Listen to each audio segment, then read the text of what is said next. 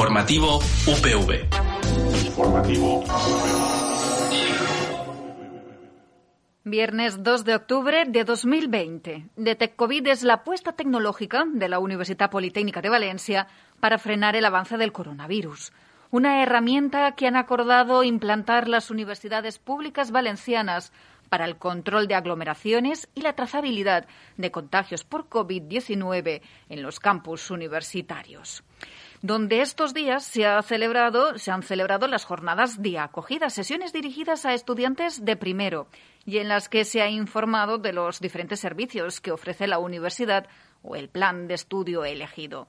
Por otra parte, y con el objeto de buscar soluciones a la brecha digital en el ámbito de la diversidad física, sensorial e intelectual, se ha constituido la cátedra Brecha Digital y Diversidad Funcional entre la Universidad Politécnica de Valencia y la Consellería de Innovación, Universidades, Ciencia y Sociedad Digital. De estas y otras noticias os damos más detalles en los próximos minutos. Recibe un saludo de quienes vamos a estar acompañándote en este recorrido universitario.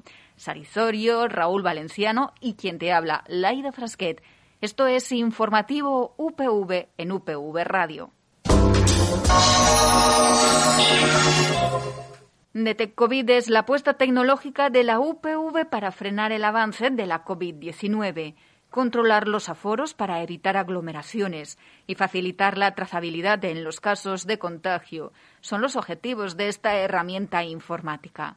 La tecnología está basada en un algoritmo que, rastreando los teléfonos móviles que están conectados a la red Wi-Fi de la universidad, ayuda a detectar a las personas que han estado próximas a un usuario contagiado. Vicent Botti, director del Instituto Brain en la Universitat Politécnica de València. Com tenim una red densa, podem triangulitzar en funció de, de, de la senyal que va arribant des de cada dispositiu no? a, les, a les antenes, podem mm, situar en cada instant de temps on està aquest dispositiu mòbil. Aquesta informació se, se guarda no? de forma encriptada per a garantir la privacitat de, de, la gent y queda totalmente encriptada y codificada. Las autoridades sanitarias son las que, con esta información, deciden qué contactos son significativos y son quienes adoptarán las medidas preventivas y asistenciales necesarias. Salvador Navarro, gerente de la UPV. A partir de esa información se podría hacer esa trazabilidad y conocer esa persona con quien está en contacto, pero en ningún caso la universidad va a hacer ningún, bueno, ningún uso de esa información, a no ser que sea demandada por la Generalitat Valenciana.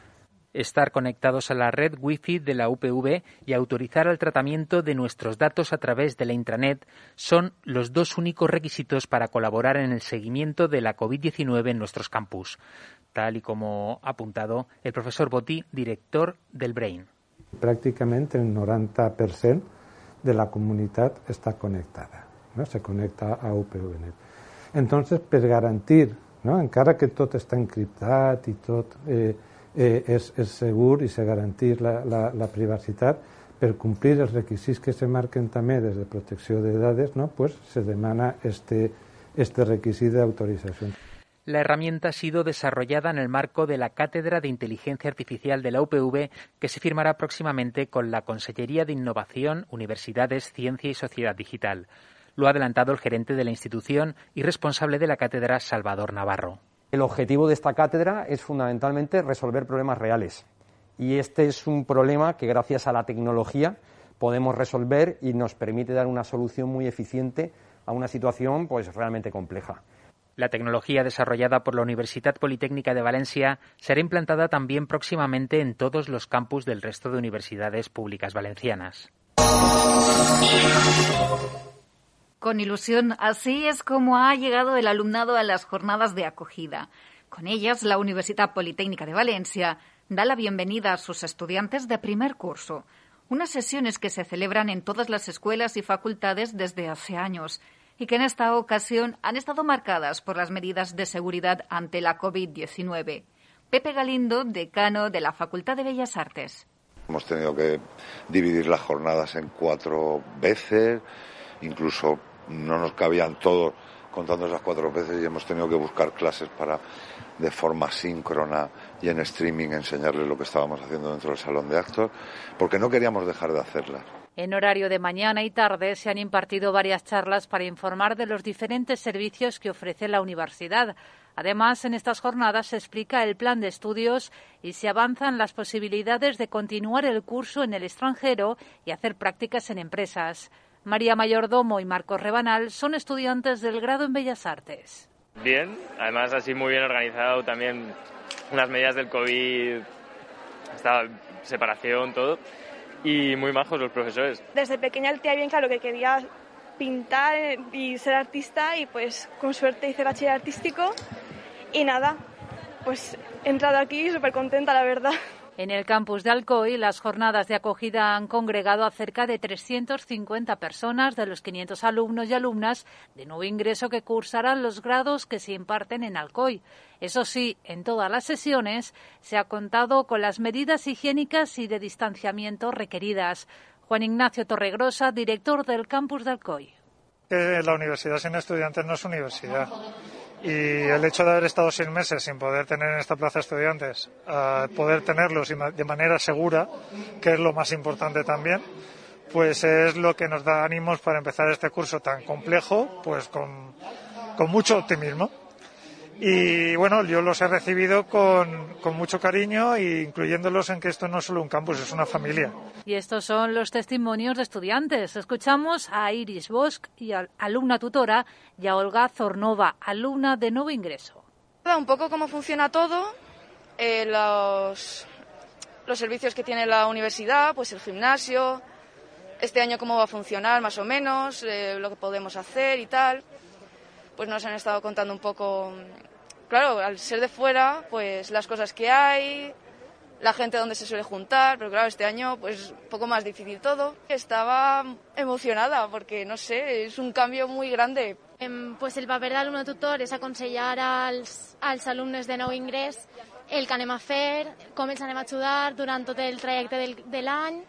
Eh, no sé, apoyarlo sobre tot en qualsevol dubte o qualsevol cosa que li sorgisca. I és que com és un any un poc estrany, pues estan un poc aixina i un poc tallaets, és normal, perquè estan nerviosos, però bé, amb ganes, dient que tenien ganes i il·lusionats per començar el nou curs.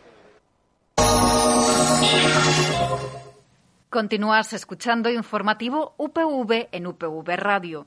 Buscar soluciones a la brecha digital en el ámbito de la diversidad física, sensorial e intelectual. Es la finalidad que persigue la cátedra Brecha Digital y Diversidad Funcional que han firmado la Universidad Politécnica de Valencia y la Consellería de Innovación, Universidades, Ciencia y Sociedad Digital.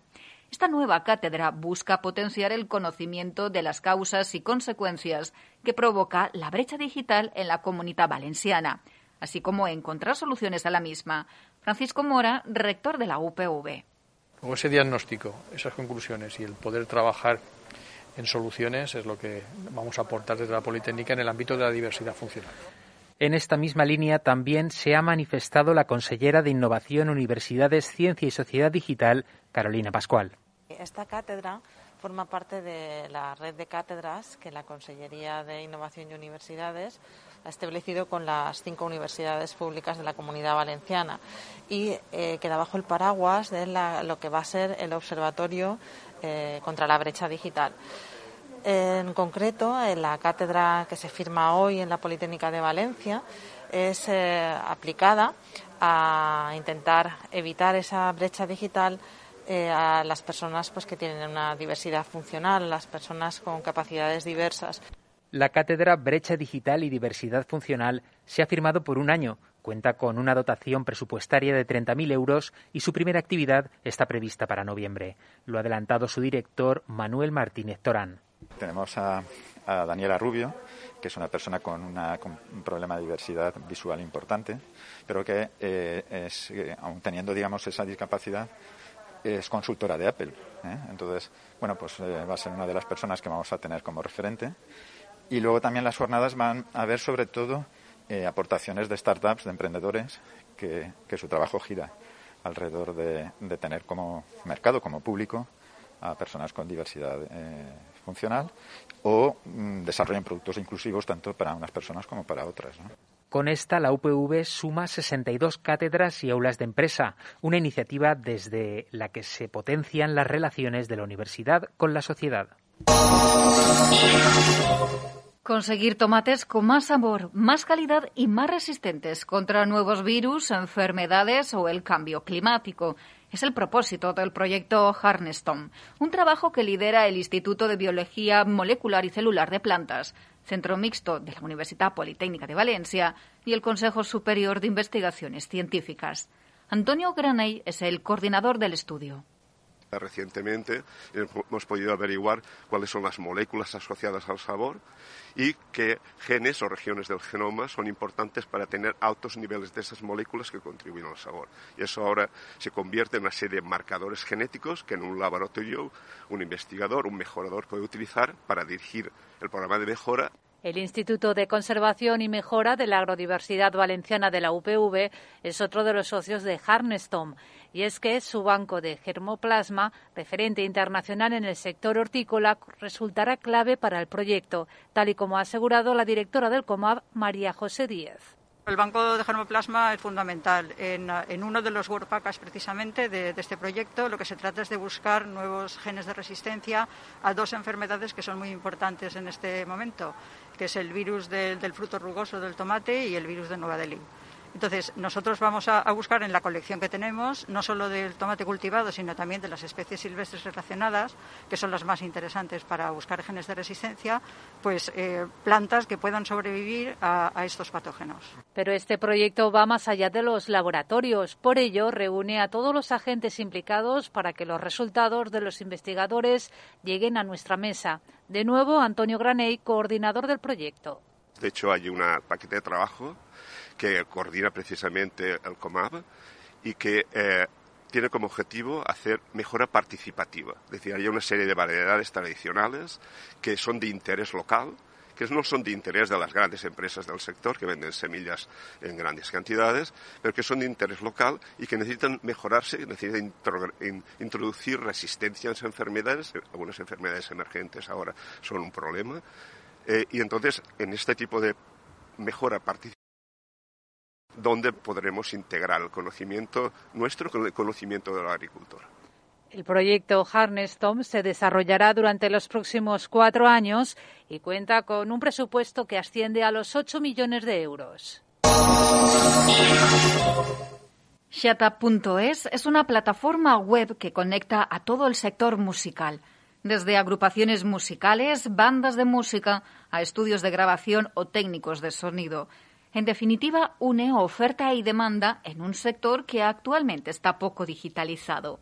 La idea se recoge en el trabajo final de grado, propuesta y desarrollo de un modelo de negocio de intermediación de contratos musicales online de Pau Anduish, alumno del grado de Administración y Dirección de Empresas del campus de Alcoy. Pues sería una plataforma online de contratación de músicos para así facilitar el proceso de vinculación entre el cliente y el músico y así también un poco potenciar el sector poco digitalizado que es el de la música. Bueno, esta idea surge eh, gracias a, la realización de mi TFG, el trabajo final de grado, donde me surgió esa necesidad de poder vivir de la música, que es mi gran sueño. Entonces surgieron bastantes ideas y una de ellas fue cómo puedo vivir, cómo puedo llegar a otro público. Además de conectar al sector musical para que se produzcan sinergias, el proyecto, en el que también ha participado Jorge Anduis, graduado en Ingeniería Informática, nace con la idea de digitalizar un sector como es el musical. Pau Anduis también ha estudiado en el Conservatorio de Música y ha indicado que muchas veces surgen eventos o conciertos en los que se necesita contratar un músico, una banda o un equipo técnico y Sata.es quiere crear un punto de conexión aportando ese plus de visibilidad para que sean contratados. Desde esta plataforma totalmente gratuita también se quiere dar apoyo al sector de las fiestas populares en un periodo tan complicado como este de la COVID-19. El FSUPV Team, la escudería de la Universidad Politécnica de Valencia, es uno de los mejores equipos europeos de Fórmula Student tercero a nivel mundial y segundo en la temporada que ha finalizado. Para el equipo, haber alcanzado el podio este 2020 ha sido motivo de satisfacción. Y es que el confinamiento generalizado por la COVID-19 no truncó sus ilusiones, ya que todos, integrantes, colaboradores, patrocinadores, se movilizaron para sacar adelante el proyecto. Enfocado al alumnado, el FSUPV Team es uno de los grupos integrados en la plataforma Generación Espontánea de la Universidad Politécnica de Valencia y abarca todos los ámbitos, desde la ingeniería hasta el marketing. Escuchamos a Eugeni Pérez, uno de los directores técnicos del FSUPV Team. Hemos trabajado desde casa, teletrabajando, y como hemos podido, hemos seguido el proyecto, hemos seguido la fase de diseño y preparándonos en las disciplinas estáticas para aumentar el conocimiento del equipo, para así cuando pudiésemos volver a trabajar en la universidad estuviésemos, más preparados y hubiese sido un tiempo productivo. Los de la UPV han pasado con nota las pruebas estáticas de la competición online, también las dinámicas, colocándose a solo 1,6 puntos del primer clasificado. Así que el triunfo obtenido por el FSUPV Team puede decirse que es reflejo de la motivación y el trabajo de un gran equipo. Samuel Medina es también director técnico del FSUPV Team. La diferencia entre correr en pista y correr luego en un simulador son bastante grandes porque eh, en pista tú seteas tu coche y aquí te dan un coche para que todos seáis igual. Entonces dependemos de la habilidad del piloto, pero por suerte tuvimos unos buenos pilotos la escudería de Fórmula Student de la Politécnica de Valencia es un proyecto del que forman parte estudiantes de las distintas escuelas y facultades de la UPV. Iniciado en 2014, tiene como objeto el diseño y la fabricación de un vehículo de competición. Temporada tras temporada, el FSUPV Team ha cosechado grandes éxitos, logrando un palmarés que lo ha consolidado como uno de los mejores equipos, tanto a nivel nacional como a nivel internacional. De cara a la temporada 2020-2021, el equipo se ha propuesto un gran reto para el que precisa integrar nuevos perfiles. Isabel Natcher, coordinadora del área de diseño y comunicación. Las cualidades que abarca en general todas las disciplinas que necesitamos en la persona es una persona proactiva, que tenga ganas de aprender sobre motorsport e ingeniería, que tenga interés y sobre todo pasión en lo que hace. Atentos a la parrilla de salida. El FSUPV Team vuelve con más ilusión que nunca y con muchas ganas de seguir trabajando para lograr situar su coche en lo más alto del podio de la Fórmula Student. Si quieres deslumbrar en la mesa a tus invitados, te presentamos una nueva propuesta culinaria. Se trata de una tulipa hecha a base de harina de semilla de aceituna, uno de los últimos productos innovadores surgidos en las aulas de la Universidad Politécnica de Valencia. Sus creadores son María Cabrera, Lucía Cano, Laura Junco, María Rovira y Marta Siguero. A la nueva receta le han llamado tuliba y con ella han logrado el segundo puesto en Ecotrofelia España, certamen que organiza la Federación Española de Industrias de Alimentación y Bebidas. Escuchamos a María Cabrera. Es un producto que puede ser consumido para toda la familia. Eh, comparando con otras galletas que hay en el mercado ya existentes, nuestro producto eh, tiene eh, muchísimo menos azúcar que otros, es apto para celíacos y, y bueno, vegetarianos y gente que le mueva una economía de kilómetro cero puede estar interesada. Tuliba se dirige a todo tipo de público, desde los más pequeños a nuestros mayores, y es perfecto tanto para platos dulces como salados. De nuevo, María Cabrera, una de las creadoras de esta tulipa e integrante del equipo Cruisens Fornechan Ciencia de la UPV. Lo hemos presentado con humus de chocolate, con una crema catalana, una saladilla rusa, humus de garbanzos, infinidad de platos. Es muy versátil tanto en la cocina como en paladar. Con el segundo puesto logrado ya son siete los podios obtenidos por equipos de la Universidad Politécnica de Valencia en las once ediciones nacionales del certamen de Ecotrofelia. Ofrecer la mayor cantidad de servicios con todas las medidas de seguridad es la máxima de las bibliotecas de la Universidad Politécnica de Valencia para este curso académico. Y es que este tiempo de pandemia que vivimos ha traído consigo unas limitaciones también en las bibliotecas. María Josep Merlí, subdirectora de Comunicación, Formación y Calidad de las Bibliotecas de la UPV. A dia d'avui estan oberts el préstec i la devolució de materials, el préstec i devolució de portàtils i l'accés a les sales per a consulta. Això a totes les biblioteques de tots els campus i a les biblioteques de centre. Actualmente no se puede coger un libro de las estanterías de las bibliotecas de la UPV, pues primero hay que localizarlo en el polibuscador y luego solicitarlo a través del Policita para recogerlo. Por lo que respecta a los lugares de estudio, estos están reservados exclusivamente a la comunidad universitaria y el aforo en el edificio es limitado para poder cumplir con la distancia de seguridad establecida. Béns i vas al mostrador, al taulell de préstec de la biblioteca que has triat, això sí, sempre amb el teu carnet o amb el TUI al mòbil, i aleshores te prestarem un lloc d'estudi. Además, cuando se termina de estudiar, hay que regresar al mostrador de préstamo para que ese puesto de estudio que se deja aparezca como espacio libre. De nuevo, escuchamos a María Josep Merlí, subdirectora de Comunicación, Formación y Calidad de las bibliotecas de la UPV. Sí que ha una sèrie de coses que no es poden fer encara quan vens físicament a la biblioteca. Una d'elles és anar a les prestatgeries a agafar els llibres, una altra és utilitzar en aquelles biblioteques que ho tenen les màquines d'autoprèstec, que no estan disponibles, i tampoc tenim, per raons de seguretat, les cabines d'estudi en grup no estan disponibles. No olvides que en las bibliotecas de la UPV el uso de la mascarilla es obligatorio. Has de utilizar el gel desinfectante y se han restringido las zonas de circulación. Todo ello para tu seguridad. Más noticias del campus en informativo UPV en UPV Radio. El 19% de la comunidad universitaria se desplaza en bicicleta hasta el campus universitario de la Politécnica, donde hay 2.400 plazas de aparcamiento para bicis y patinetes. Por ello se quiere reducir al máximo los robos de bicicleta, que al año ascienden a 35. Así que desde la Unidad de Medio Ambiente se ha lanzado una campaña con una serie de consejos, entre ellos utilizar los aparcabicis o un candado seguro y de calidad. Carmen Beiber es técnica de gestión de la Unidad de Medio Ambiente de la UPV. El indicador que tenemos de robo de bicicletas en su mayoría son porque han utilizado candados tipo cable o pitón que vienen con una cizalla y es muy fácil romper. ¿Vale? Entonces, bueno, mm, se recomienda utilizar candados en tipo U o articulados o de acero, acero endurecido. El personal de seguridad de la Universidad Politécnica de Valencia retira todas las bicicletas que se dejan sin candar o bien que están candadas sobre sí mismas o solo de una rueda.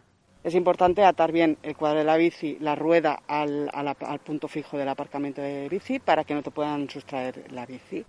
Además, Hemos conocido que desde la Unidad de Medio Ambiente de la UPV se trabaja para aumentar el número de plazas de aparcamiento cerradas y techadas. Escuchamos de nuevo a Carmen Beiber, técnica de la Unidad de Medio Ambiente. Vamos a establecer como aparcamientos seguros cerrados, ¿vale? Con, cámara y con entrada de tarjeta universitaria. La primera se va a montar en, en la ETSID donde habrá puntos para aparcamiento de bicicletas y punto para aparcamiento de, de, patinetes. También habrá puntos eléctricos para recargar bicis y patinetes. La Escuela Técnica Superior de Ingeniería del Diseño será la primera en tener este nuevo aparcamiento. Y a continuación echamos un vistazo a la agenda universitaria.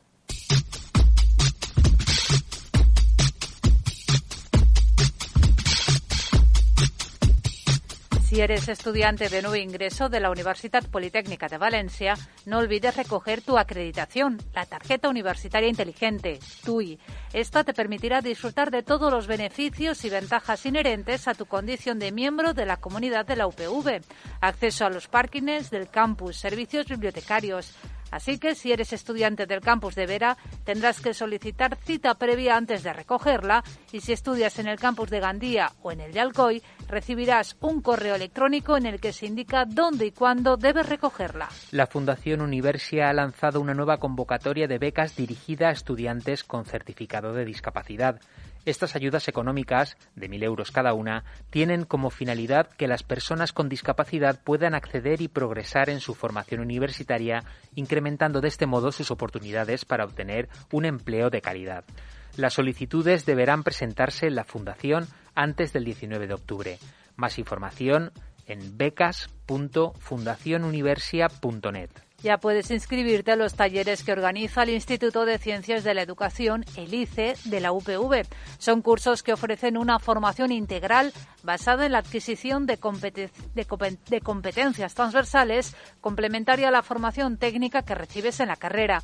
La inscripción es gratuita y los cursos se convalidan por dos créditos optativos en actividades universitarias. Los talleres están abiertos al alumnado de los tres campus, el de Alcoy, Gandía y Vera, y se desarrollarán entre los meses de octubre y diciembre. La UPB, per mitjà del Servei de Promoció i Normalització Lingüística, ofereix ajudes de caràcter econòmic al personal docent i investigador i al personal investigador amb l'objectiu de promoure l'ús del valencià en l'activitat docent i investigadora. El termini de sol·licituds finalitza el 23 d'octubre de 2020. Mañana sábado, 3 de octubre, el campus de Alcoy de la UPV participa en la organización de la primera jornada de formación para el compromiso de la Fundación Novaterra, un encuentro donde reflexionar y debatir sobre el crecimiento y la sostenibilidad para motivar el compromiso personal y social hacia una economía sostenible y humana. Será mañana de 11 de la mañana a una y media de la tarde en el IBAM CADA de Alcoy. Una treintena de artistas, estudiantes de diferentes titulaciones de la Universidad Politécnica de Valencia, participan en la muestra colectiva Dreamers 2.0. Este proyecto, fruto del acuerdo entre el Festival Diez Sentidos y las Naves, pone en valor herramientas como el conocimiento y la innovación y reivindica, a través del arte, un modelo de sociedad diferente. Dreamers 2.0 puede visitarse hasta el próximo día 10 en las Naves. Recuerda que la entrada es libre.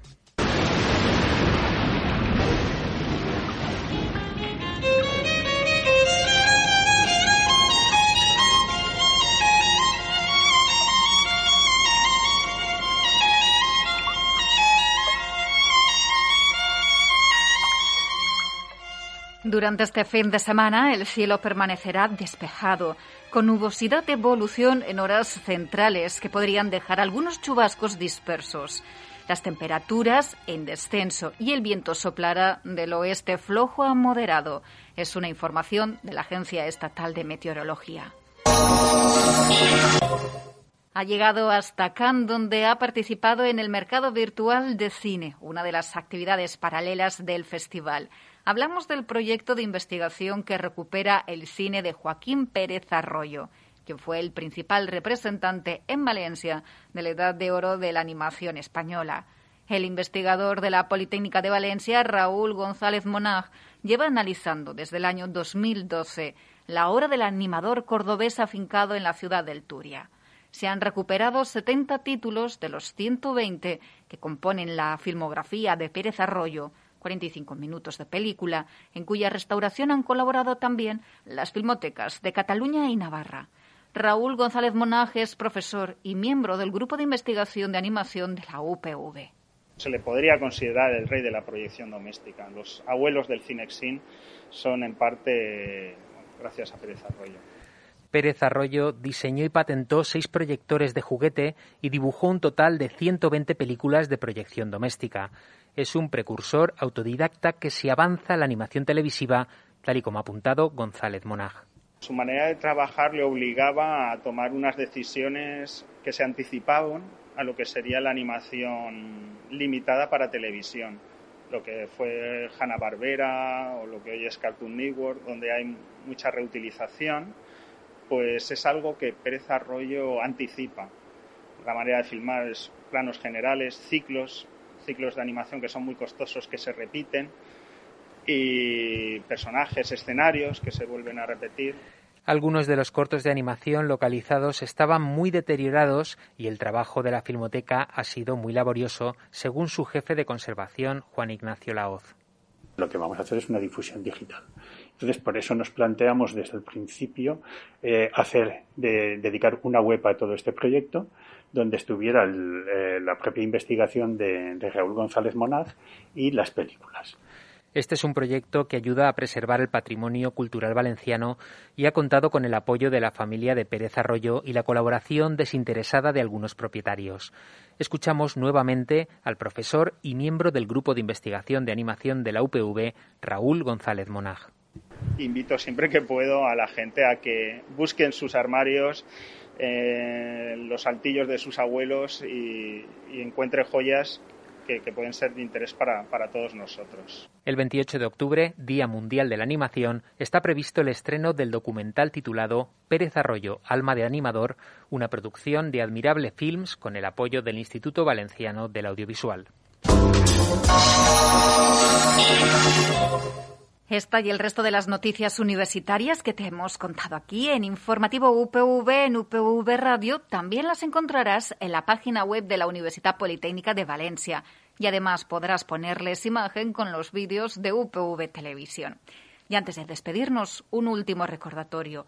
No olvides cumplir con las recomendaciones y medidas indicadas por las autoridades sanitarias y las de la propia universidad, con el fin de evitar riesgos innecesarios y así contribuir a frenar el avance del coronavirus. Porque recuerda que ahora depende de ti.